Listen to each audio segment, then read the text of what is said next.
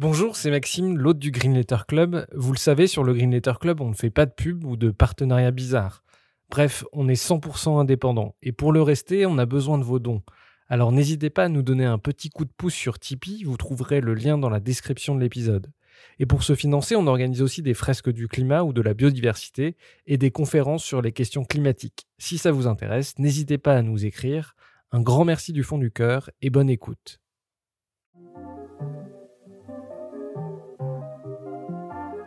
Bienvenue dans le Green Letter Club, la chaîne qui décortique les grands sujets écologiques. Aujourd'hui, nous allons parler du rôle du vélo dans nos villes. Propre, silencieux et économique, le vélo semble parfaitement s'adapter aux contraintes climatiques. D'où cette question, la France peut-elle devenir un pays cyclable? Pour y répondre, nous recevons Stein van Osteren, porte-parole du collectif Vélo Île-de-France et auteur de Pourquoi pas le vélo, envie d'une France cyclable? Bonjour Stein van Osteren. Euh, première question, est-ce que vous pouvez nous raconter votre parcours, ce que vous faites dans la vie et comment vous en êtes venu à faire la promotion du vélo en France? Alors, euh, bonjour. Alors, professionnellement, je suis attaché diplomatique. Je travaille pour le gouvernement des Pays-Bas auprès de l'UNESCO, euh, pour un ambassadeur qui représente les Pays-Bas. Je fais partie de son staff pour travailler sur des sujets de sciences, euh, des sujets institutionnels. Et à un moment donné, en 2016, je voulais me rendre plus utile pour la société. Je ressentais ce besoin. Et euh, je me suis donc euh, inscrit pour un comité d'habitants. Et euh, j'ai commencé à participer aux discussions. Et à un moment donné, il y avait un problème de confiance avec la mairie. Il y avait une, voilà, ça ne fonctionnait pas bien entre les citoyens et la mairie. Et donc, on s'est dit, en tant que citoyen, il faut qu'on trouve un sujet sur lequel on puisse travailler en toute sérénité. Et euh, une personne avait parlé des mobilités actives, donc la marche et le vélo, et euh, elle pensait plutôt aux piétons. Et donc je lui dis, mais dans ce cas-là, moi je veux travailler sur le vélo parce que moi je suis hollandais, je travaille, euh, je vais à mon travail tous les jours à vélo, et ça serait bien d'en voir un peu plus. Et à partir de là, j'ai mis une annonce dans le bulletin municipal qui est devenu un groupe de travail. Et ensuite, un an plus tard, on a monté l'association qui s'appelle Phare à vélo, dont je suis le président. Et euh, bah, à partir de là, l'histoire a commencé. J'ai réuni d'autres associations en banlieue sud pour travailler ensemble, parce que ce n'est qu'ensemble qu'on peut changer la société. Et puis ensuite, ça nous, ça nous a donné envie d'aller plus loin et même de créer une, une collectif de toutes les associations vélo d'Île-de-France, qui s'appelle le Collectif Vélo Île-de-France, dont je suis le porte-parole depuis le 15 mars 2019. Et me voilà ici. J'ai même écrit un bouquin qui va être l'objet de cette, cet échange. Et c'est un sujet qui ne m'occupe donc pas professionnellement, mais citoyennement, et c'est passionnant.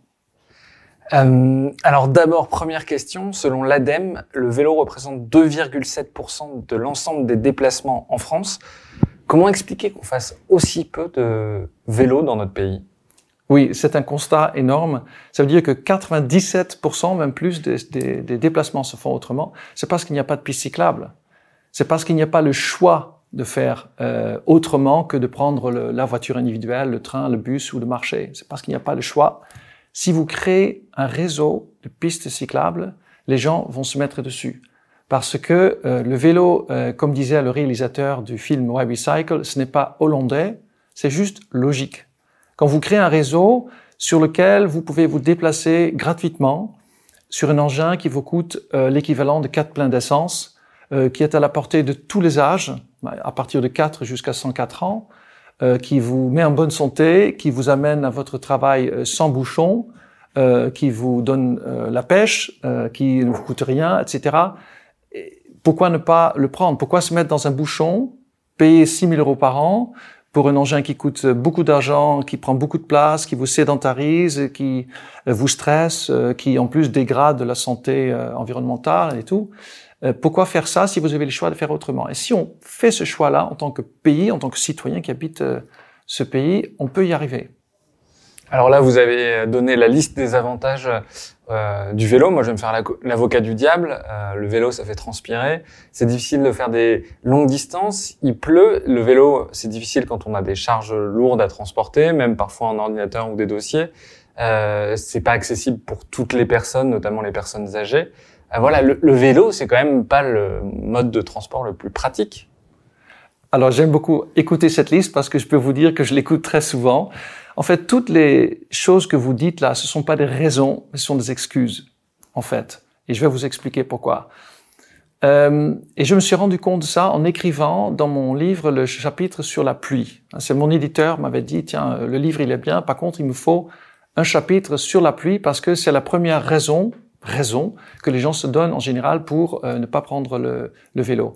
Et en fait, j'ai donc fait le calcul et j'ai découvert que, en fait, il pleut très peu souvent en France, même moins qu'aux Pays-Bas. Donc c'est pas une raison. Et en fait, la vraie raison, c'est la raison que j'ai donnée en début de cet entretien, c'est-à-dire qu'il n'y a pas de piste cyclable, il n'y a pas de sécurité, il n'y a pas le confort minimum nécessaire pour se déplacer à vélo. C'est pour ça, ça c'est la vraie raison pour laquelle les gens ne se déplacent pas à vélo. Mais comme cette condition manque, comme il n'y a pas de réseau cyclable, mais du coup les gens ils ne le font pas. Et quand vous les interrogez sur euh, pourquoi vous ne faites pas de vélo, ils vont vous donner des excuses parce qu'ils ne se rendent pas compte que s'ils ne le font pas, c'est parce que leurs élus ne leur ont pas donné la possibilité de le faire. Donc, toutes ces raisons, ben, je peux les démonter une à une. Voilà, transporter des charges lourdes, prenez la voiture. Pour le jour où vous avez vraiment besoin de transporter 100 kilos ou 50 kilos, sachant qu'un vélo avec des sacoches transporte sans problème 40 kilos. Pas de problème. Euh, vous dites la transpiration. Aujourd'hui, il y a le vélo à assistance électrique euh, qui en plus a augmenté la portée des trajets à vélo énormément. Euh, vous faites sans problème euh, jusqu'à 7 km à vélo sans assistance électrique avec l'assistance électrique, ça peut être porté à 15, 20, 25 km, voire plus, sans transpirer. Parce que vous êtes un peu comme, bah, comme sur un escalator. Hein. Vous pouvez euh, voilà, vous monter, vous pouvez marcher, euh, sauf qu'il faut quand même bouger euh, soi-même aussi. Donc pour toutes ces, ces raisons sont des excuses et pas de vraies raisons. Donc construisons un réseau cyclable pour qu'on oublie un peu ces excuses. Je termine sur une chose. Pour la voiture, c'est l'inverse quand on a, euh, parce que la voiture pose énormément de problèmes aussi. Voilà, c'est coûte très cher, il y a beaucoup de stress, ça pollue beaucoup, ça vous sédentarise, euh, c'est difficile de s'égarer. Il y a mille raisons pour lesquelles se déplacer en ville, en voiture, c'est très désagréable. Pourtant, beaucoup de gens ne vont jamais le dire. Ah, euh, j'ai trop de problèmes, je ne, je ne prends pas ma voiture pour ça. Et pourquoi? Parce que la voiture, c'est devenu la norme. Et quand quelque chose devient la norme, vous ne le mettez pas en question. Alors toujours selon l'ANEM, la France est 25e dans l'Union européenne euh, pour l'utilisation du vélo. Euh, en moyenne, en Union européenne, la part modale dépasse les 7%. Euh, je disais tout à l'heure 2,7% en France. Pourquoi on fait beaucoup plus de vélos dans le reste des pays européens qu'en France? Parce qu'en France, il y a une industrie automobile qui est extrêmement puissante. C'est l'une des raisons majeures pour lesquelles on fait peu de vélos en France, parce qu'il y a une industrie automobile. Je vais le dire autrement. C'est, la réponse, c'est la réussite de l'industrie automobile, qui a su créer l'amour de l'automobile, qui est quelque chose de, voilà, de, de, positif. Hein. Je veux dire, c'est quelque chose de, de, bien. On peut aimer euh, la, la, voiture, mais par contre, de là à en faire le transport de base de tout le monde, c'est détruire la qualité de vie dans les villes. C'est ce qui s'est passé. C'est cette industrie automobile qui est extrêmement agressive, qui n'hésite pas à coller partout des images dans la ville de voitures. Il est aujourd'hui impossible de sortir sa tête de sa fenêtre et de ne pas voir une, image d'une SUV. Le résultat est parfait parce que une vente sur deux, c'est une SUV. Alors la SUV, c'est une catastrophe, non seulement pour l'environnement, mais surtout pour la place urbaine disponible pour chaque personne en ville en 50 ans, les SUV, ou en fait les voitures, ont pris 50% plus de poids. En fait, leur, poids a augmenté de 50% et leur surface a été augmentée de 40%. Donc vous vous rendez compte, on est passé, passé de là à ça. Ben, à partir de ce moment-là, ben, vous pouvez vous attendre à des problèmes, surtout qu'on est en phase de densification. On a la politique du Grand Paris, voilà, je me concentre sur le contexte de Paris euh, ou de, de, la région parisienne, euh, ben, il y a de plus en plus de personnes au même endroit, alors que l'espace entre les façades ben, reste euh, le même. Donc du coup, euh, les voitures, ça pose un énorme problème. Vous diriez qu'il y a une idéologie de la bagnole, c'est le titre d'un livre qui avait été écrit euh, il y a déjà assez longtemps. en France, il y a une idéologie de la bagnole. On, on, on a livré la rue ou nos villes aux voitures. Ah, complètement. Euh, dans mon livre, j'écris euh, justement un chapitre là-dessus sur un texte de André Gortz qui a été écrit en 1973. C'est mon année de naissance, voilà, il y a 48 ans. Et c'est un texte, bah, quand je l'ai lu, je suis vraiment tombé de ma chaise parce que ça raconte exactement ce qui se passe encore aujourd'hui. Hein, ça montre le logiciel qui est dans notre tête. Alors, je vais vous l'expliquer. C'est que euh, quand la voiture a commencé à se développer, c'était un symbole du progrès. Au début, c'était un engin pour des personnes riches parce qu'il fallait être riche pour pouvoir s'offrir une voiture. Et ensuite, euh, la voiture s'est démocratisée. Industrialisation, c'est devenu moins cher. Tout le monde a pu avoir une voiture. Mais quand vous démocratiser une, un mode de déplacement qui consomme énormément de place, parce qu'une voiture qui roule à 50 km heure occupe, si vous prenez en compte l'espace autour, 140 mètres carrés. Voilà, en ville. Il a besoin de ça pour, pour sa sécurité. Mais du coup, vous, vous occupez toute, euh, toute la place. C'est très, très important. Et euh, donc, du coup, ça pose problème pour des centres-villes où les rues sont petites. Et aux États-Unis, où la voiture s'est développée euh, le premier et le plus, ils ont trouvé la solution. C'est-à-dire qu'on explose la ville. Alors qu'est-ce que ça veut dire On explose la ville? Ben, Plutôt que d'avoir des centres-villes euh, sympas avec des petites rues qui ont une âme, mais où on ne peut pas se déplacer facilement en voiture, ben, on l'explose et on crée de longues routes en banlieue avec peut-être des, des, des, endroits résidentiels où on met beaucoup de maisons qui se ressemblent. On crée des lieux sans âme en quelque sorte, mais au moins la voiture a de l'air, la voiture peut respirer. Et quand vous lisez ça, vous dites, ah, en fait, on a utilisé la voiture pour transformer complètement notre euh, milieu urbain. Euh, parce que, en fait, on n'a pas voulu mettre en question la voiture. Plutôt que dire, les voitures ne rentrent pas dans cet petit espace, on va peut-être se déplacer autrement. Le vélo, les transports publics, la marche, euh, etc. Non, on se dit, il faut qu'on reste sur la voiture parce que dans la tête, la voiture, c'était le progrès et, encore pour beaucoup de personnes. Alors qu'aujourd'hui, le vrai progrès, c'est de ne pas avoir besoin d'une voiture. C'est ça la vraie liberté. Et donc, euh, ça a été développé, ce modèle d'urbanisme qui s'appelle l'étalement urbain, hein, plutôt que d'avoir un centre-ville où tout le monde habite et travaille. Voilà, on a, on a créé des, zones très très denses. Et il y a eu ensuite aussi la, la charte de la ville fonctionnelle des années 30, hein, qui a été développé par Le Corbusier, qui a analysé l'homme et il a dit que l'homme euh, consiste en quatre fonctions. Il doit habiter, il doit travailler, il doit se divertir et il doit se déplacer. Et toutes ces fonctions, en fait, on va les, on va, on va les séparer et on va créer des lieux pour ça. Donc, un lieu où on habite, des lieux résidentiels que je mentionnais tout à l'heure, des lieux où on travaille, les usines, les bureaux, voilà, les quartiers euh, d'affaires. Euh, ensuite, les parcs pour se divertir. Et puis, on va connecter tout ça avec des routes. Alors, si vous créez un milieu urbain avec toutes ces zones, ça s'appelle d'ailleurs le zonage, ben, vous allez créer un énorme besoin de déplacement. Mais à l'époque, l'idée c'était, il n'y a pas de problème parce qu'on a la voiture pour ça. Sauf que on s'est pas rendu compte que si vous invitez ainsi tout le monde à se déplacer dans une voiture, souvent seule, qui prend donc beaucoup de place, ben vous allez boucher complètement euh, les, routes, vous allez créer de l'insécurité, vous allez polluer aussi, vous allez euh, dégrader euh, la santé des gens. Ben, ça crée la situation que nous avons aujourd'hui, que nous avons eue dans les années 70 aux Pays-Bas, c'est-à-dire une ville envahie par la voiture. Est-ce qu'on a une idée de la place que prend le vélo en ville? J'avais un chiffre en tête, c'était des journalistes du Monde qui avaient montré que euh, les déplacements, je crois que c'était à Paris, occupaient 13% euh, des trajets, mais en revanche, la voiture occupait 50% de l'espace. C'est pour avoir une idée. Est-ce qu'on a une idée de, de l'espace dont a besoin le vélo en ville? Bah, Déjà, les photos euh, sont vraiment très parlantes. À la place d'une voiture, vous mettez entre bah, 7 et 10 vélos. Donc c'est un facteur 7, c'est énorme. C'est la place que, que, prend le vélo, euh, est très très petit par rapport euh, à la voiture. Et ce qui est drôle, c'est que ce, cette discrétion dans l'espace, en fait, vaut au vélo euh, ben, des, des, des, reproches d'être inutile. Je vais vous donner l'exemple. Euh, tout le monde connaît ces photos qui circulent sur le net des pistes cyclables vides. Parce que voilà, on crée une piste cyclable, un politique ou une politique a le courage de créer une piste cyclable, et euh, ensuite, ben, il y a donc moins de place pour euh, pour la voiture. Et du coup, il y a des gens qui disent oui, mais maintenant les voitures sont dans, dans les embouteillages, alors que les pistes cyclables sont vides.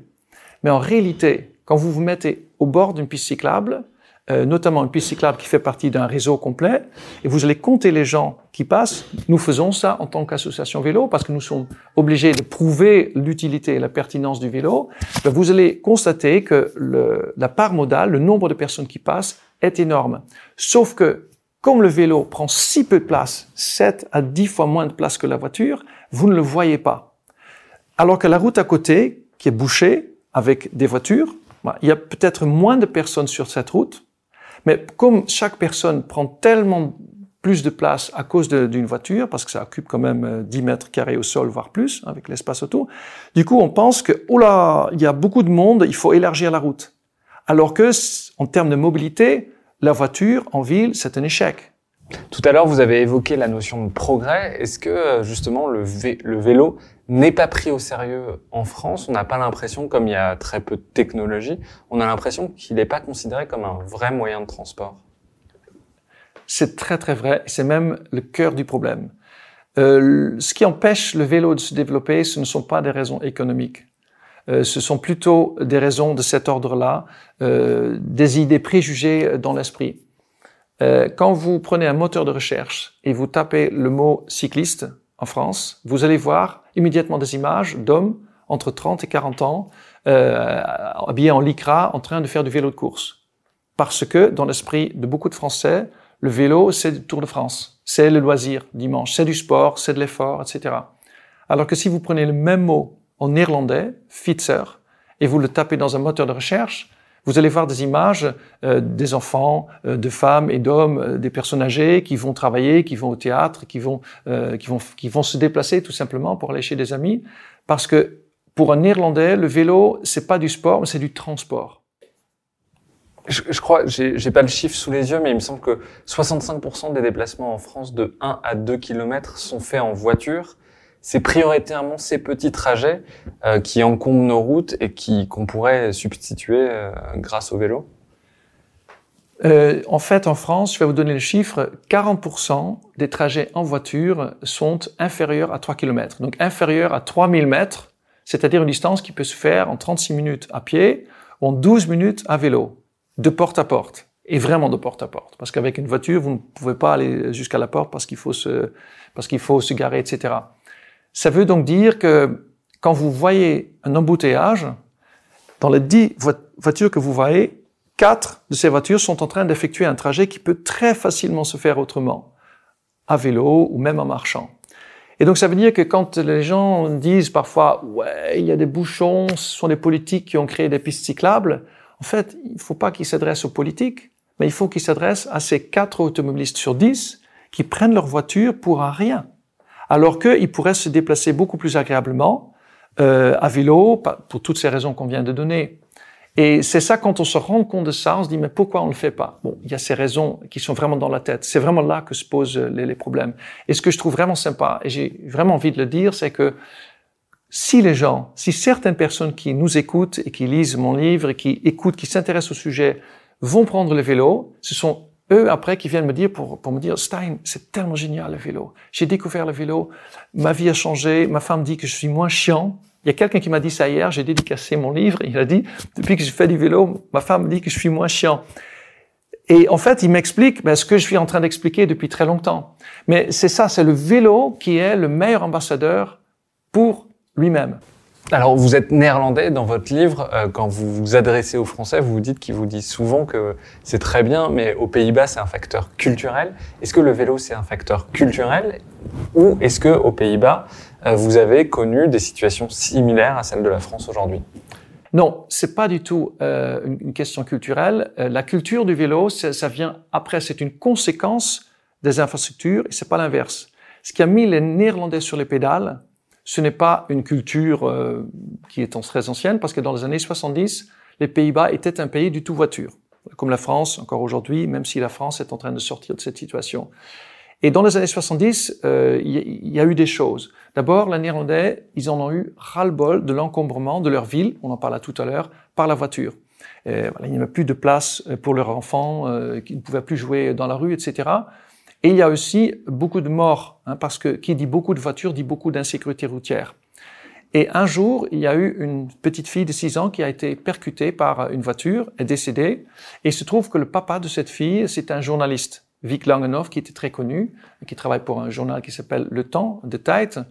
Et il a dit, bon, ça m'a enlevé ma fille, mais moi je ne voudrais pas que ça arrive aux autres enfants et aux autres parents. Donc, je vais dire stop. Il faut pas que ça continue. Il faut qu'on arrête de vivre dans un pays où les routes sont tellement dangereuses que mes enfants ne peuvent pas se déplacer en sécurité à vélo. Et il a écrit un article dans le journal qui s'intitulait Stop au meurtre des enfants. C'est très brutal, mais c'était la vérité. Et quand vous lisez ce texte, et je l'ai traduit en intégralité, et je l'ai mis en, annexe dans mon livre, vous avez vraiment la chair de poule. Parce que vous voyez un papa qui a perdu sa fille et qui, qui, qui fait un cri de, pas ben, un cri de colère, mais très mesuré. Il dit, je veux que ça change. Donc il a transformé cette énergie négative en quelque chose de positif et qui est qu'aujourd'hui, il y a une société cyclable. Et donc, il y a eu des milliers de gens, en fait, qui l'ont contacté et qui ont rejoint ce mouvement. Et ça a été, euh, ça a été un mouvement national qui s'est lancé à partir de ce moment-là. Mais ça n'a pas suffi, ce mouvement citoyen. Il y a eu aussi, ensuite, en 73, mon année de naissance, donc, le choc pétrolier. Il n'y avait plus de pétrole. Les pays producteurs du pétrole, euh, voilà, avaient mis un embargo notamment sur les Pays-Bas, et donc toutes les voitures étaient à l'arrêt et ne pouvaient pas bouger. Euh, et donc il fallait trouver une solution. Donc sous cette, euh, cette, pression du peuple qui voulait des rues plus sécurisées et ce problème énergétique, le gouvernement a décidé on va développer le vélo parce que comme ça on peut bah, devenir indépendant par rapport au pétrole en grande partie parce que le vélo ne, résout pas tout. Et puis les Néerlandais peuvent se déplacer facilement dans la rue. Et le lendemain, en 74, ils ont lancé leur premier plan vélo national. Alors il y a deux villes dans le monde qui se distinguent particulièrement, c'est Copenhague et Amsterdam. À, Amsterdam, elle se tire la bourre pour savoir qui est la, ville la plus cyclable au monde. Amsterdam, 40% des déplacements euh, se font à vélo, des déplacements urbains. Comment expliquer le succès de ces villes? Quelles infrastructures justement ils ont mis en place euh, pour réussir à avoir autant de gens qui se déplacent à vélo? Euh, Il faut deux choses. Il faut des pistes cyclables pour sécuriser les cyclistes Hein, donc il faut séparer les motorisés euh, des, vélos et il faut euh, donc il faut un réseau. Hein, il faut que ce soit un réseau complet. C'est ce qu'ils ont créé à Amsterdam. Mais il faut aussi réduire la place de la voiture. Il est impossible de développer le vélo si vous ne réduisez pas la place de la voiture. Ça c'est et à Amsterdam ils ont réussi à faire ça. Ils ont donc rééquilibré l'usage de l'espace public. Donc voilà, ils ont réduit la voiture et du coup, mécaniquement, le vélo augmente. Parce que quand vous réduisez la place de la voiture, vous créez un espace plus sécurisé où une personne âgée ose traverser tranquillement, où un enfant ose peut-être jouer, où vous vous entendez parler et où vous osez faire du vélo. Et c'est ça qui a beaucoup changé. Et il y a dans le film Why Recycle, hein, pourquoi le vélo, que je décris dans mon livre, il y a Floyd, qui est un gestionnaire de compte, il parle de son expérience du vélo, et il dit, ben en fait, euh, Amsterdam, euh, aller travailler, faire mes trajets en voiture, c'est trop compliqué. Et euh, donc je prends le, vélo et c'est tellement plus agréable parce que j'ai une liberté, etc. Et quand il se dit c'est tellement compliqué pour la voiture, il ne se rend pas compte que ça a été fait exprès. Pas pour punir la voiture, pas pour punir l'automobiliste, parce que c'est ça le discours qu'on a aujourd'hui souvent, hein, c'est l'écologie punitive, etc. Non, mais pour simplement équilibrer un peu. La voiture, c'est bien. La voiture, elle a sa pertinence parce qu'il y a beaucoup de choses qu'on ne peut pas transporter en voiture, sauf que pas pour tous les trajets, pas pour quatre trajets sur dix, comme c'est le cas en France. Et donc, ils ont réduit ça. Alors, comment on réduit ça? Par exemple, euh, euh, aujourd'hui, quand on a des routes, voilà, comme ça, qui traversent le centre-ville, voilà, euh, ben, les automobilistes le prennent, même s'ils n'ont pas besoin d'aller dans le centre-ville. Donc, ils font vroom, vroom, vroom, et du coup, vous vivez dans une autoroute, sur une autoroute. À Paris, par exemple, il est encore possible de traverser la capitale sur des autoroutes qui font 4 voies de large, voire 12 voies de large à Montparnasse. C'est absolument incroyable. Donc, qu'est-ce qu'ils ont fait aux Pays-Bas? Ben, Ils ont interverti une partie. Du coup, quand vous arrivez là avec votre voiture, ben, en fait, il faut vous débrayer autrement. Et du coup, qu'est-ce qu'elle va faire la voiture? Ben, Elle va faire le tour de la ville. Ah, quel bonheur Parce que quand vous faites le tour de la ville, du coup, ici, il y a un calme qui s'installe. Et ce calme très propice non seulement à la santé des gens, non seulement au vélo, mais aussi au commerce local, parce que ça crée un, endroit plus, plus, plus, agréable, il y a moins de bruit, on peut s'entendre parler, même quand on parle très doucement, alors que moi, qui ai une petite voix, quand je vais dehors, ici, à Paris, je dois crier. C'est très désagréable. Là, tous ces avantages, vous les développez en, en déviant le flux automobile. Et c'est ça qu'ils ont réussi à faire. Ça, c'est vrai que ça développe le commerce local parce que souvent les commerçants se plaignent du fait qu'il n'y ait plus de places de parking dans les centres-villes, notamment. Euh, oui, c'est l'idée aussi, en fait, beaucoup de commerçants qu'il faut absolument des places de, de parking pour, euh, pour que les clients puissent aller euh, jusqu'à chez eux. Sauf que cette, cette logique ne fonctionne pas. Hein. D'ailleurs, beaucoup de centres-villes l'ont prouvé en piétonisant euh, le commerce local s'est développé. Parce qu'en fait, eux, ils ne peuvent pas concurrencer avec les espaces commerciaux en périphérie qui ont des parkings énormes et où vous pouvez toujours vous, vous, vous garer très facilement. Donc la seule façon, au contraire, pour les commerçants de centre-ville de gagner, hein, euh, dans, la, dans la bataille euh, du commerce, c'est de mettre en valeur ce qui les distingue de ces centres euh, commerciaux en surface ou en, périphérie, c'est-à-dire la qualité de vie, c'est-à-dire l'architecture, c'est-à-dire la vraie ville authentique que l'on essaye souvent de reproduire euh, très voilà péniblement dans des centres commerciaux où on crée des villages complètement factices, etc. Mais ça existe déjà en vrai en centre-ville. Sauf que pour le préserver, ben, il faut le préserver pour l'automobile. Et Amsterdam, ça a été prouvé. On peut même dire que j'ai lu ça un jour et ça m'a vraiment marqué. C'était quelqu'un qui disait, on parle toujours de l'infrastructure cyclable aux Pays-Bas, euh, des pistes cyclables, c'est-à-dire, mais la meilleure infrastructure cyclable, c'est peut-être la ville du quart d'heure, c'est-à-dire la ville où toutes les distances que vous faites peuvent être faites très facilement à pied ou à vélo en 15 minutes. Parce que du coup, vous n'allez plus avoir besoin de la voiture. L'idée, c'est, c'est pas d'interdire la voiture, mais c'est de le rendre inutile. Parce que pourquoi les gens prennent une voiture? Parce qu'on les encourage à aller travailler loin, à habiter loin. Et si vous, si vous sortez de cette logique-là, vous dites, on va créer une ville où il y a tout. Dans la même rue, vous pouvez habiter, vous pouvez travailler, vous pouvez vous détendre, vous pouvez jouer, vous pouvez vous rencontrer, parce que la, rue, attention, c'est notre premier réseau social. Notre premier, premier réseau social, c'est pas Facebook, c'est pas Internet, c'est la rue. Mais si vous le mettez plein de voitures, ben, du coup, on reste dans l'appartement et on va tapoter sur, sur Internet. Et l'idée, c'est de sortir de cette logique-là et de créer un espace de qualité avec moins de voitures. Et du coup, le commerçant, qui a peur pour son commerce, parce qu'il faut, il faut le comprendre. Hein. Moi, je suis pas commerçant. C'est plus facile pour moi de dire ça. Moi, j'ai moins peur. Mais il va, il va découvrir en fait cette, euh, cette arrivée de clients qui vont venir non seulement pour son magasin, mais aussi pour la qualité de vie dans cet endroit. Ils vont venir aussi pour se détendre, pour faire du, du magasinage, comme on dit euh, au Canada. Euh, c'est, ça a été prouvé par de nombreuses études. Donc vous avez dit, vous avez parlé de réduire la place de la voiture en ville. Est-ce que Amsterdam, Copenhague, Eindhoven, toutes ces villes-là, est-ce qu'elles ont mis euh, d'autres infrastructures en place euh, pour permettre euh, l'utilisation du vélo? Je pense notamment à la sécurisation parce que c'est vrai que euh, je prends l'exemple de Paris, mais de plein d'autres villes en France, c'est quand on a un vélo, on a peur de le laisser dehors. Est-ce que ces villes-là ont résolu cette question de la sécurisation euh, du vélo? Ouais, il y a deux éléments qui sont très très importants. Le premier, c'est effectivement c'est le stationnement. En fait, il y a deux peurs qui empêchent les gens de faire du vélo. D'abord, la peur des voitures, on en a parlé. Il faut des pistes cyclables, il faut réduire la place de la voiture, mais c'est aussi la peur du vol. Parce que même moi-même, en venant ici, j'ai vraiment voulu mettre mon vélo à l'intérieur parce que sinon j'ai peur qu'on me le vole. Et donc il faut du stationnement. Et donc il faut du stationnement sécurisé aussi. Alors dans des villes aux Pays-Bas, on construit du stationnement pour les vélos qui sont gigantesques. Ce sont des garages à vélos de trois étages à Utrecht par exemple, qui est aussi à peu près en train de devenir la ville cyclable au monde. Euh, où ils viennent de construire ça euh, pour 12 500 vélos. Donc il y a 12 500 Euh, c'est un bâtiment sous terre euh, de trois étages qui a coûté 30, euh, 30 millions d'euros, qui emploie 40 personnes à temps plein, parce que c'est une véritable ville. Et il y a besoin de ça, parce que si, sinon les, les, les, vélos en fait ne peuvent pas se garer. Donc c'est une énorme infrastructure. Et ce que les gens souvent ne savent pas, c'est que ce parking à vélo n'est que l'un des trois endroits où on peut mettre des vélos. Donc en tout, il y a 33 500 places de vélos autour de la gare, de cette petite ville qui ne compte que 300 000, euh, 350 000 habitants. Donc c'est ça le secret aussi du vélo, que les gens puissent euh, peuvent mettre leur vélo en sécurité. Ça, c'est la première chose, le stationnement vélo. C'est extrêmement important. La deuxième chose, c'est l'intermodalité.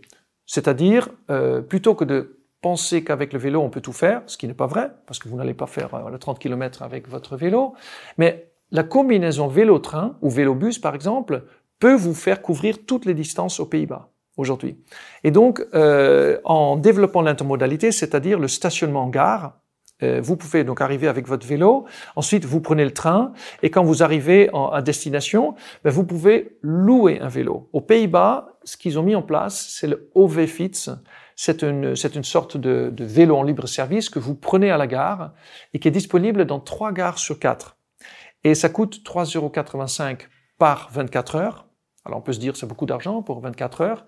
Oui, mais quand vous prenez le métro à Paris, euh, voilà, vous prenez aussi deux billets de, de, de métro. Hein, ça coûte à peu près 2 euros le billet, donc ça fait 4 euros pour les deux billets aller-retour, et vous ne faites qu'une destination avec. Alors qu'aux Pays-Bas, quand vous arrivez à la gare de destination et vous prenez un vélo, vous pouvez voyager toute la journée avec, vous faites toute la distance avec. Et c'est cette combinaison du, du, du vélo et du train qui a été gagnante, à tel point qu'aujourd'hui, aux Pays-Bas, quand vous prenez un train et vous regardez toutes les personnes qui sont dans le train, une personne sur deux a commencé son trajet à vélo. Je vais vous donner un autre chiffre. Quand vous regardez une ville aux Pays-Bas et quand vous voyez des gens à vélo, une personne sur trois va ou vient d'une gare. Donc en fait, ça veut dire que le vélo, c'est pas c'est pas que le vélo. On pourrait même parler du vélo-train. C'est le vélo-train qui est en fait un nouveau mode de transport qui remplace la voiture euh, en beaucoup de circonstances et qui remplace les autres moyens de transport parce que c'est tellement puissant que ça peut se faire partout. Et je termine sur une chose, c'est que... souvent là-dessus, les gens font, ont deux vélos en fait. Un vélo pour aller jusqu'à la gare et depuis la gare d'arrivée, reprennent un autre vélo plutôt que de mettre leur vélo dans le train. Ouais, effectivement, il, y a ça. Il y a, une autre solution. Soit ils prennent donc une vélo de location, soit effectivement ils, prennent un vélo euh, pas, pas cher, 50 euros, et qu'ils laissent sur place, euh, qu'ils laissent dormir euh, voilà, même à l'extérieur parfois, un vélo pas cher qui ne risque pas d'être volé. Et c'est comme ça qu'ils ont leur système. Moi-même, j'ai eu ça quand j'étais étudiant. Voilà, vous, laissez ça à votre vélo dormir dehors et vous pouvez l'utiliser. Et comme ça, vous avez tous les éléments de votre chaîne de mobilité euh, en place. Alors ces logiques-là, on se dit euh, à Eindhoven, à Utrecht, même à La Haye, dans des petites villes, même Amsterdam ou Rotterdam, qui finalement sont des villes euh, quand même relativement petites par rapport à l'agglomération parisienne. Est-ce qu'on peut dupliquer ce modèle-là à l'agglomération parisienne, ça paraît un peu fou. Je dirais que dans des villes euh, plus denses, comme par exemple Paris, effectivement qui est la ville euh, la plus dense d'Europe, qui est la sixième ville la plus dense du monde, il y a encore plus de raisons de le faire à Paris. Parce que la pression sur l'espace, c'est-à-dire le nombre de personnes par, par espace, est encore plus élevée qu'Amsterdam, même quatre fois plus élevée qu'Amsterdam. Et donc à Paris, on est encore plus dépendant de, cette, de ce mode de transport. Et c'est ça que la crise du Covid ou de la Covid a, démontré, c'est que euh, voilà, tout d'un coup, il a fallu déplacer beaucoup de gens sans utiliser les transports publics euh, ou les, transports collectifs, parce que les transports collectifs reposent sur le principe qu'il faut mettre beaucoup de gens dans peu d'espace. Et donc, oui, mais justement, ça veut dire que les transports collectifs sont ultra efficaces euh, par rapport aux autres. Même par rapport au vélo, on, on, peut mettre beaucoup plus de gens dans un métro, dans un RER. Oui, mais le, les transports publics n'auront jamais le maillage de porte à porte. Ils n'auront jamais, et surtout en banlieue, euh, c'est-à-dire les villes autour de Paris ou autour des centres-villes, n'auront jamais le même dessert, le même maillage que les transports publics. Et donc, il faut une, alternative. Et ben, cette alternative euh, discrète en matière euh, d'espace, ben, c'est le vélo. Sachant que en Ile-de-France, voilà, je connais beaucoup les chiffres d'Ile-de-France, 29% de tous les déplacements en Ile-de-France sont entre 1 et 5 km. Entre 1 et 5 km, c'est énorme. Donc alors ça, ça, ça, se fait donc 5 euh, km en 20 minutes à vélo. Et il se trouve que 29%, c'est à peu près la part modale aux Pays-Bas. C'est pas par hasard. C'est pas parce que cette partie des, des déplacements entre 1 et 5 km, c'est idéalement ce qu'on ferait le plus pratique, le plus facilement à vélo, parce que jusqu'à un kilomètre, on peut marcher facilement, et au-delà de 5 km, on peut trouver des, des, solutions motorisées. Donc, à Paris, où l'espace est très rare, euh, de plus en plus rare, parce qu'il y a de plus en plus de monde euh, qui vient à Paris. Olivier Rasmont vient d'écrire ce livre, euh, Les Parisiens, une obsession française, où il décrit qu'il y a trop de monde maintenant dans un seul espace, il faut, il faut arrêter. Et moi, je ne dis pas il faut arrêter, je dis il faut développer le vélo encore plus vite, parce que sinon, ça va être l'embolie et ça va être la catastrophe. Et heureusement, euh, cette, ce vent est en train de tourner et c'est une très bonne chose. Alors c'est très bien le vélo, euh, mais combien ça coûte en termes de politique publique euh, Et aujourd'hui, est-ce que les politiques publiques sont à la hauteur des enjeux sur les infrastructures de vélo? Alors, combien ça coûte une politique euh, vélo? Ça coûte 30 euros ou 35 euros par personne par an. Ça, c'est le prix dans les villes du Nord, donc les villes hollandaises, mais c'est pas les, les, les dépenses qu'on a en France. Ben, il, faut. Mais je vais, je vais d'abord réagir par rapport à ce prix-là, parce que si vous investissez dans le vélo, oui, ça coûte de l'argent, mais vous économisez un tel montant d'argent que vous pouvez très facilement le, doubler. Je vais vous donner les chiffres pour les Pays-Bas. Euh, quand vous multipliez le montant que j'ai donné par le nombre d'habitants, euh, ça veut dire qu'on investit 510 millions d'euros pour le vélo aux Pays-Bas chaque année. Mais ça, euh, ça génère une économie de 19 milliards d'euros rien qu'en termes de santé. Parce qu'en fait, ça veut dire que une population qui bouge est une population plus dynamique, moins malade. Les maladies, ça coûte extrêmement cher. Je vais prendre un autre exemple. Euh, un abonnement Vélib, ça coûte aux alentours euh, de, de, de, 50 euros par an et ça contribue à, par exemple, prévenir plein de maladies comme le diabète, comme l'obésité, etc. Euh, alors qu'un traitement de diabète 2 pour une personne, ça coûte 5000 euros par an. Donc, plutôt que de travailler sur des médicaments pour résoudre ces problèmes médicaux, il vaut mieux travailler à la source et se dire, on va distribuer le vélo, comme ça les gens ils vont tomber moins malades. On va économiser beaucoup d'argent. Donc, on va financer l'infrastructure avec l'argent qu'on va gagner. Par exemple, les embouteillages. Qu'est-ce qu'on fait dans un embouteillage? On est en train de perdre son temps et son argent. Mais on n'en parle pas parce que c'est normal. Ouais, bien sûr, parce qu'il y a tellement de voitures. Oui, mais il y avait tellement de voitures parce que on n'a pas créé d'alternative. Si vous investissez donc ces 35 euros par personne dans le, vélo, ben les gens ils vont finir par prendre la solution euh, ou pour, prendre le, vélo plus. Je prends les chiffres de l'ADEME. Euh, le vélo représente 1,3% des dépenses d'investissement en France, euh, donc je pense d'investissement dans les transports. Les politiques routières représentent 271 euh, euros par habitant et par an, les transports en commun 473 et en France 8,70 euros par habitant. Qu'est-ce que, comment vous réagissez à ces chiffres? Bah, qu'on est en train de, on subventionne nos embouteillages.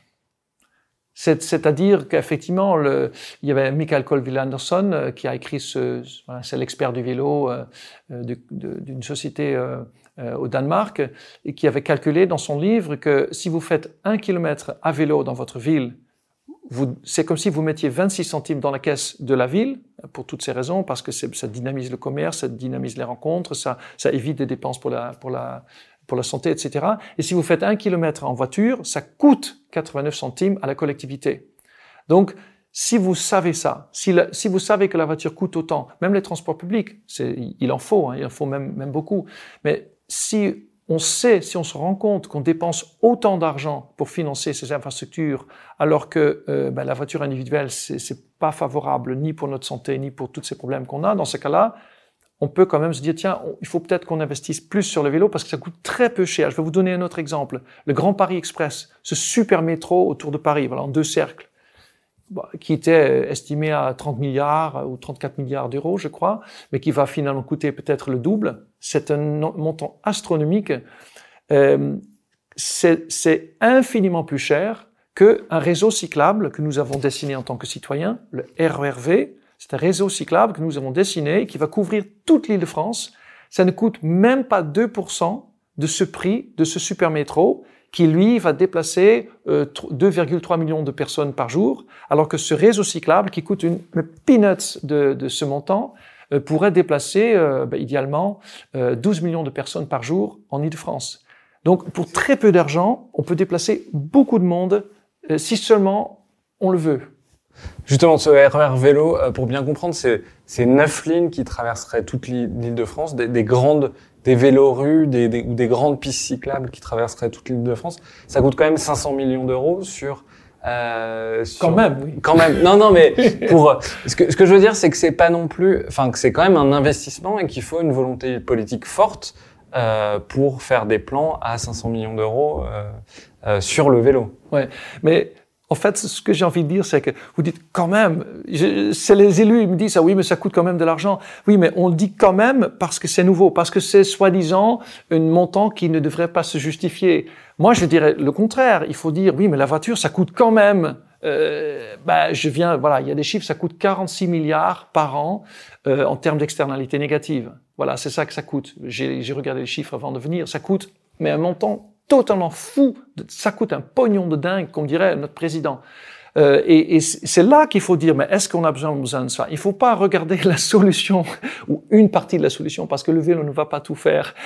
et, et, de dire, oui, mais quand même, 500 millions d'euros. De, Ben, c'est au contraire, c'est une, c'est une bagatelle, c'est rien, c'est une opportunité de sortir les gens de la sédentarité, de sortir les enfants de la sédentarité, de rendre les personnes âgées enfin euh, dynamiques sur un vélo. Euh, aux Pays-Bas, les gens qui ont plus de 75 ans font 29% de leur trajet à vélo. Euh, c'est, c'est, c'est et donc, parce qu'ils ont le droit de le faire, parce qu'on leur a offert tout ça. Si avec 500 millions d'euros, ce qui est quand même rien sur un budget total d'une région, la première région de France qui plus est, si on peut leur offrir ce, ce mode de déplacement-là, ils vont être heureux parce qu'ils ne vont plus être euh, condamnés à dépenser beaucoup d'argent dans un moyen de transport très spatiovore et très dangereux et qui a beaucoup d'externalités négatives. Voilà, il faut, faut, se donner les chances de, de réussir sa région. Euh, alors justement, donc on, a parlé des, des montants d'investissement qu'il fallait pour euh, faire des plans vélo euh, ambitieux. Euh, quels aménagements on a besoin pour vraiment sécuriser la pratique du vélo en France dans nos villes? Alors, des, des, pistes cyclables, vraiment donc avec un séparateur. Euh, C'est-à-dire pas des bandes cyclables Tout à fait, oui, merci, effectivement. Une bande cyclable, c'est un endroit euh, qu'on sépare avec un, un, trait de peinture ça marche pas. Voilà, une bande cyclable, c'est ce qu'on a fait dans les années 80. On faisait ça beaucoup.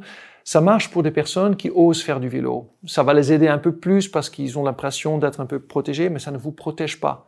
Un parent aujourd'hui en France qui est dans un pays en pleine ébullition de ce côté-là, euh, où il y a encore beaucoup de voitures sur la route, il va pas dire euh, à son enfant ah maintenant tu peux aller à l'école tout seul à vélo parce qu'ils ont ils ont mis un trait de peinture sur la sur la chaussée. Non, ça ne suffit pas. Alors qu'il y a encore aujourd'hui des routes qui sont livrées avec des bandes cyclables, avec des vélos qui seront donc euh, frôlés par des voitures qui roulent à 50 voire 80 km heure, séparés par une simple de bande peinture. L'exemple que je vais vous donner pour expliquer pourquoi ça ne marche pas, c'est un peu comme si quelqu'un venait vous voir euh, et euh, qui, qui, qui, venait voir votre balcon, qui enlève le garde-corps du balcon, vous regardez, et qui va vous dire ah je vais mettre un petit euh, un petit trait de peinture et maintenant c'est sécurisé il suffit de faire attention. Vous vous rendez compte? Bah, Attendez, euh, j'ai hyper peur. Ben, c'est pareil pour le vélo, quoi. Ça, ça, ne marche pas. Donc il faut un séparateur, c'est-à-dire un rebord ou ce qu'on fait avec l'urbanisme tactique aujourd'hui, on a mis des plots. Voilà, peu importe, une séparation physique. Ça c'est la première chose.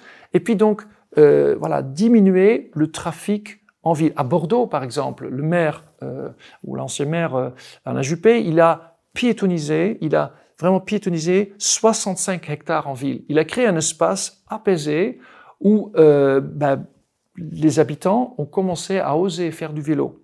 Alors si vous euh, si vous développez cette politique ensuite à l'extérieur avec des pistes cyclables, ben, les gens ils vont ils vont y aller, ils vont ils vont se déplacer à vélo. Donc Bordeaux, c'est un exemple intéressant parce que dans le Copenhague, l'index de Copenhague, on va le franciser, euh, qui est l'index des villes de plus de 600 000 habitants sur le vélo. Bordeaux est, je crois, sixième, donc sixième dans le monde des villes de plus de 600 000 habitants.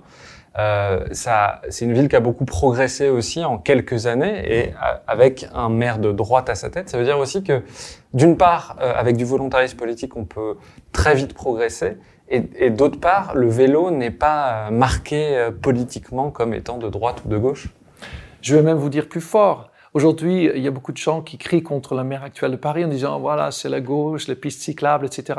Mais c'est la droite qui a, euh, qui a développé euh, le vélo à Paris. C'est Jacques Chirac euh, qui, qui, a commencé à développer euh, le vélo en, en créant bon, les, les, couloirs de courtoisie. C'était des bandes cyclables un peu coincées entre les bus et les voitures. Ça ne marchait pas beaucoup, mais c'est lui qui a commencé aussi à réduire la place de la voiture en ville. Ensuite, il y a eu Tibéri, encore de droite, qui a créé les premières pistes cyclables. Euh, c'est vraiment la droite qui a commencé ça. Ensuite, c'est Delanoë, c'est voilà, Monsieur de gauche qui a mis en place le Vélib.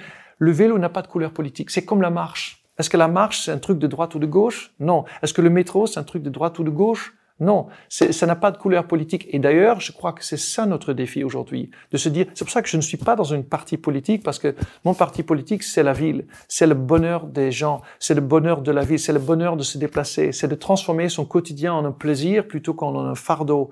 Et ça n'a pas de couleur politique. C'est une, on est en train de parler de solutions pratiques pour améliorer notre quotidien. C'est ça le, le, vélo.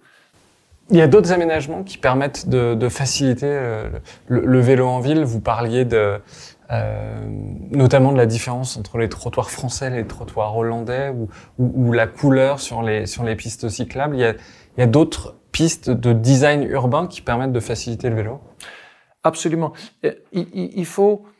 Je, je, vais vous donner l'exemple des, des, routes, même dans les villes 30. Il y a des maires qui disent Ma ville, c'est une ville 30, donc c'est une ville par définition 30 km heure. Ah oui, oui, voilà, une ville 30 km heure. C'est une ville par définition cyclable parce que euh, la voiture est obligée d'y rouler à 30 max. Déjà, qui respecte cette euh, limite de vitesse? Dans ma ville, il y a des rues où 85% euh, des automobilistes ne respectent pas la limite de vitesse. À partir de ce moment-là, vous savez que ça ne marche pas. Donc, quand vous avez une rue qui est très large, qui est tout droite, avec une pleine visibilité, vous mettez un petit panneau 30, 30 km heure, est-ce que vous pensez que l'automobiliste va dire oh, il faut que je il faut que je ralentisse? Ben non, cette route est une invitation contraire au panneau. C'est une c'est comme si vous mettiez un petit euh, panneau à côté d'un circuit de Formule 1.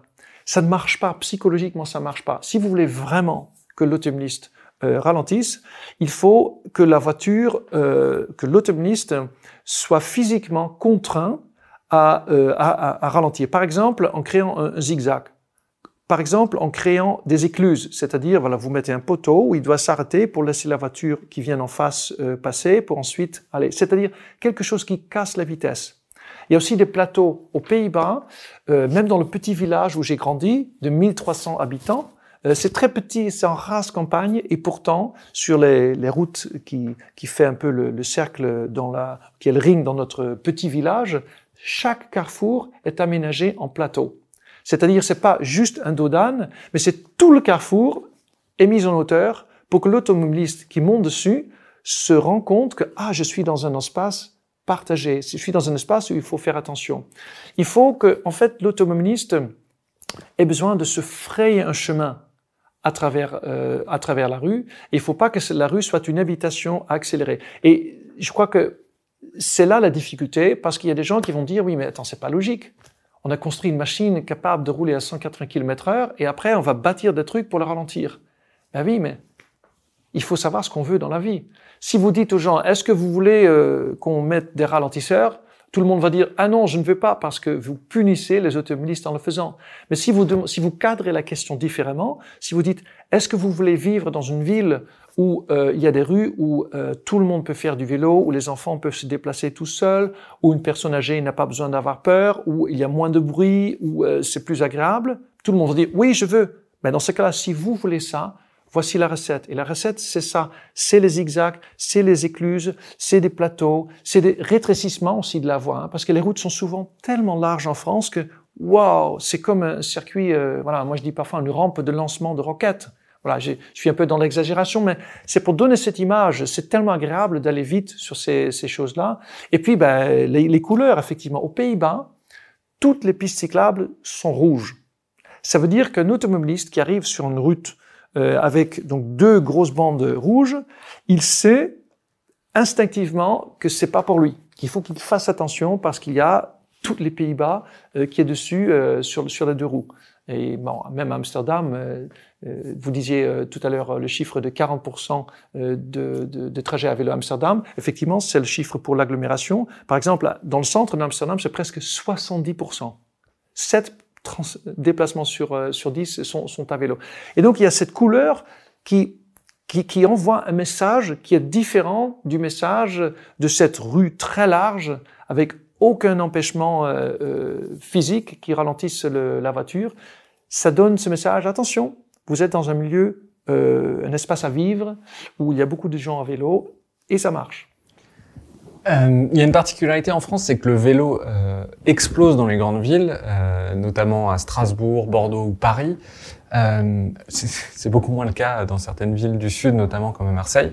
Ça commence, hein euh, en revanche, euh, c'est beaucoup moins le cas euh, dans les campagnes. on entend beaucoup de gens dire oui, le vélo c'est bien, mais c'est pour les bobos qui ont le luxe d'habiter dans des centres-villes. pour les gens qui sont à la campagne ou en périphérie, c'est pas pratique. Ça marche pas. Alors, je suis bien placé pour répondre à cette question parce que j'ai grandi à la campagne, dans un petit village dont j'étais le 1321e habitant, dans un endroit où il n'y a pas de transport public, aux Pays-Bas, à Horsen, ça s'appelle, euh, où tout le monde conduit euh, une voiture, mais aussi un vélo. Vraiment dans la race campagne, avec les fermes de cochons et tout ça. Pourtant, tout le monde se déplace à vélo. Pourquoi? Eh bien, parce qu'il y a des aménagements cyclables qui ont été euh, créés. Il y a cette mythe qu'en France, les gens qui habitent à la campagne, ils roulent tous 50 km heure pour chaque trajet. Ils ont tous, ils habitent à 50 km de leur travail, ce qui n'est pas du tout vrai. Quand vous regardez les chiffres euh, des déplacements, euh, donc vous prenez toutes les catégories, les petites distances entre 1 et 5 km, entre, entre, entre 5 et 15, entre 15 et 10, etc., vous constatez que la pourcentage, la partie de la population euh, qui doit faire des trajets à partir de, on, va dire, 10 km jusqu'à beaucoup, hein, jusqu'à plus, euh, c'est à peu près 30%. Que ce soit en ville ou à la campagne. Parce qu'à la campagne, les gens font aussi de petites distances. Ils vont aussi voir le voisin, ils vont aussi voir la mairie, ils vont aussi euh, acheter une baguette. Ils vont, ils font pas tous des trajets euh, très très grands. Donc les, les pourcentages sont à peu près les mêmes. Donc ça veut dire que la pertinence d'une infrastructure vélo est pareille.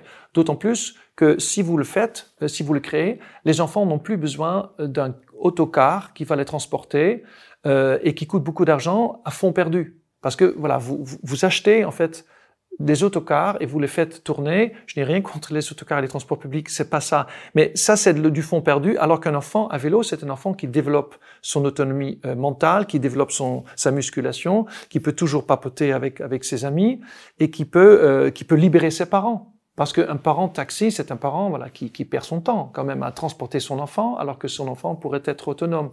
Est-ce que le vélo électrique, c'est pas l'avenir de la voiture, dans le sens où les gens qui utilisent les vélos électriques, euh, sont pour 70% des anciens automobilistes. Oui.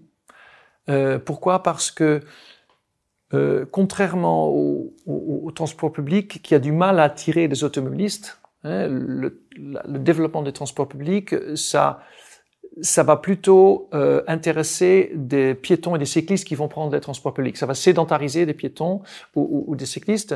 Et les automobilistes, souvent, ils, ont, ils, vont pas prendre euh, les transports publics comme une, une solution parce qu'ils exigent le même confort qu'ils ont dans leur voiture. Le vélo électrique, assistance électrique, apporte ce confort.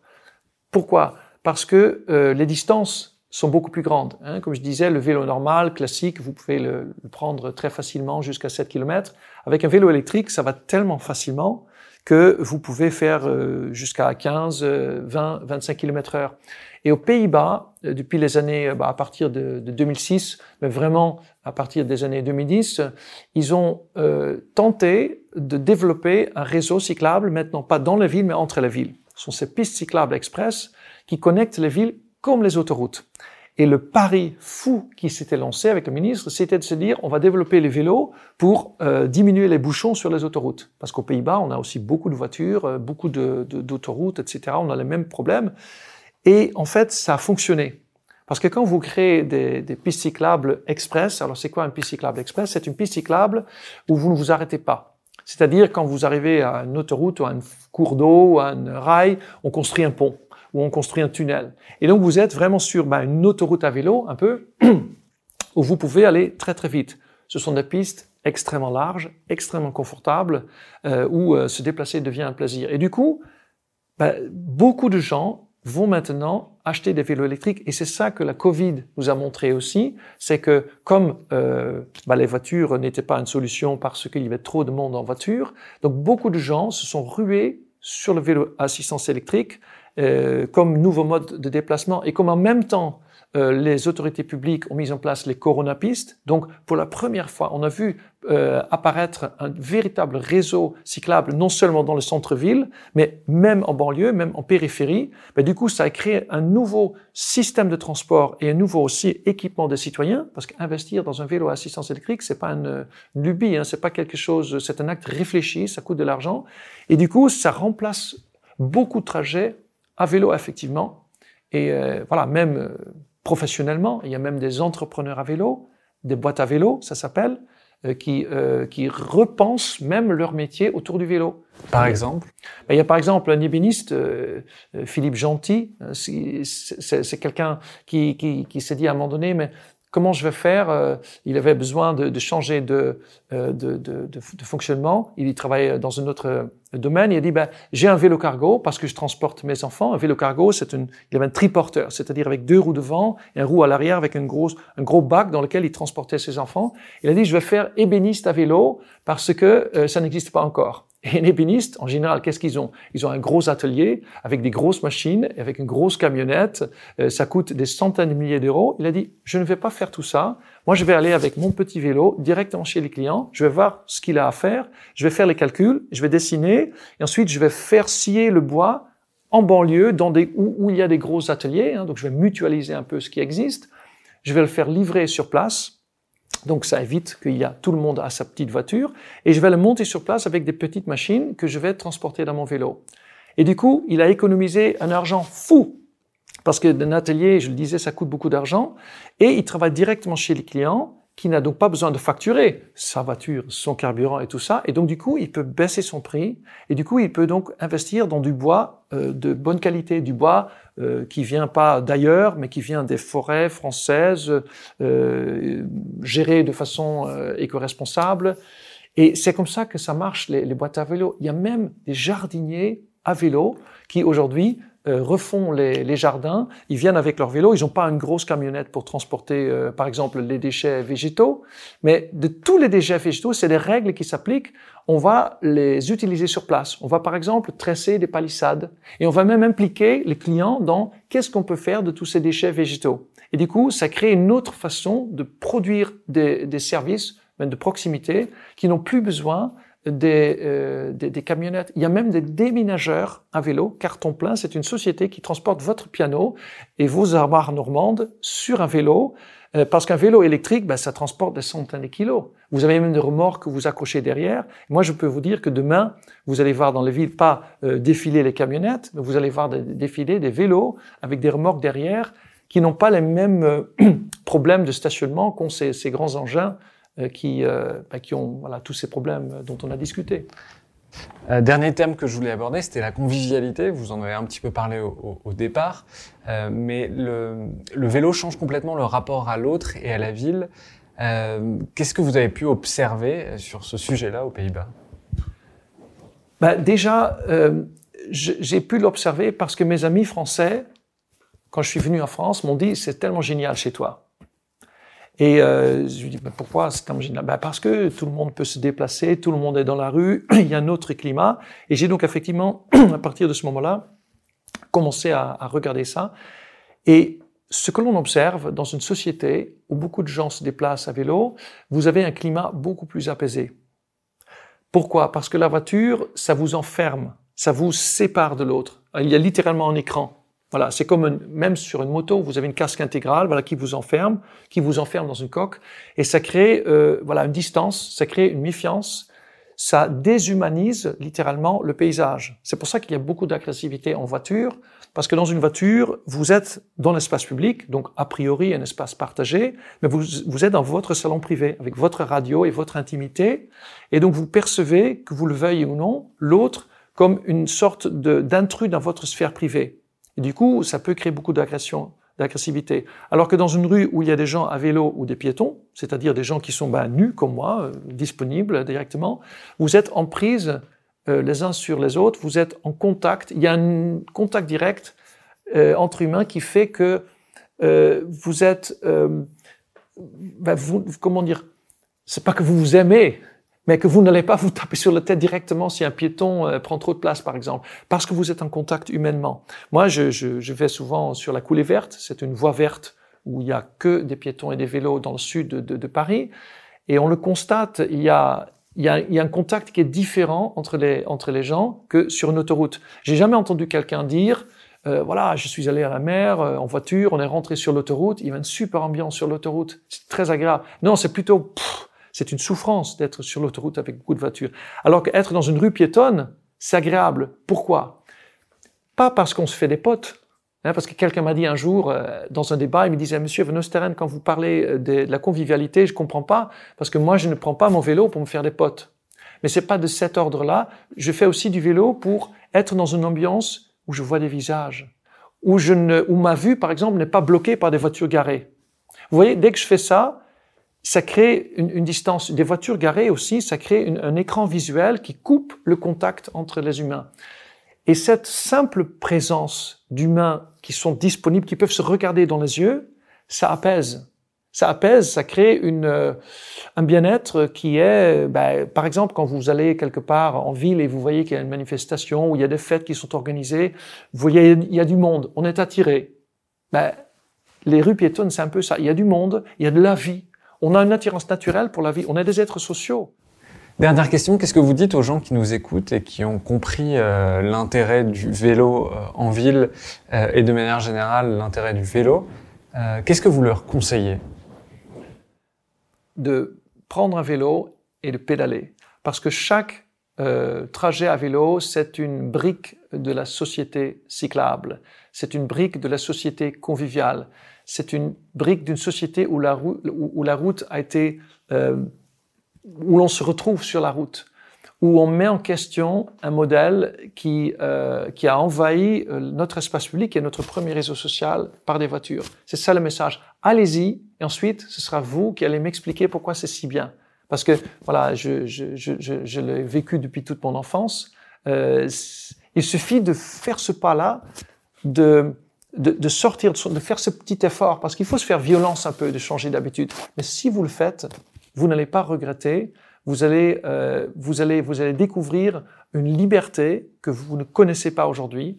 Euh, et voilà, j'ai observé énormément de personnes, même dans mon entourage proche, qui ont découvert cette liberté et qui m'en parlent et qui me disent maintenant, mais en fait, je découvre des rues que je n'avais pas découvert autrement. Et, et voilà, c'est comme ça qu'on va s'entraîner ensemble et surtout les enfants aussi. Hein. On a maintenant le, programme euh, euh, Ça va rouler à vélo, euh, qui va mettre les enfants à vélo, qui vont ensuite entraîner leurs parents sur le vélo. Et après, qui est-ce qu'il faut entraîner? Ben, Les mères. Surtout, autre message, parlez à votre mère.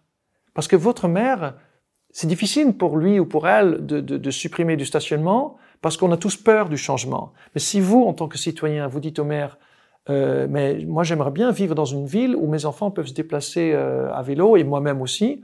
Donc, en fait, ça serait bien de, de, réserver un peu de place à ça. Ben, là, il sera plus tenté de le faire. Et c'est comme ça qu'ensemble, on va rendre la France cyclable et on va euh, faire de la France le premier pays cyclable euh, en Europe parce que à terme, on peut y arriver. C'est un très beau pays en plus pour faire du vélo, donc pourquoi pas. Stein van Oosteren, un grand merci d'être venu dans le Green Club et à bientôt. Merci beaucoup.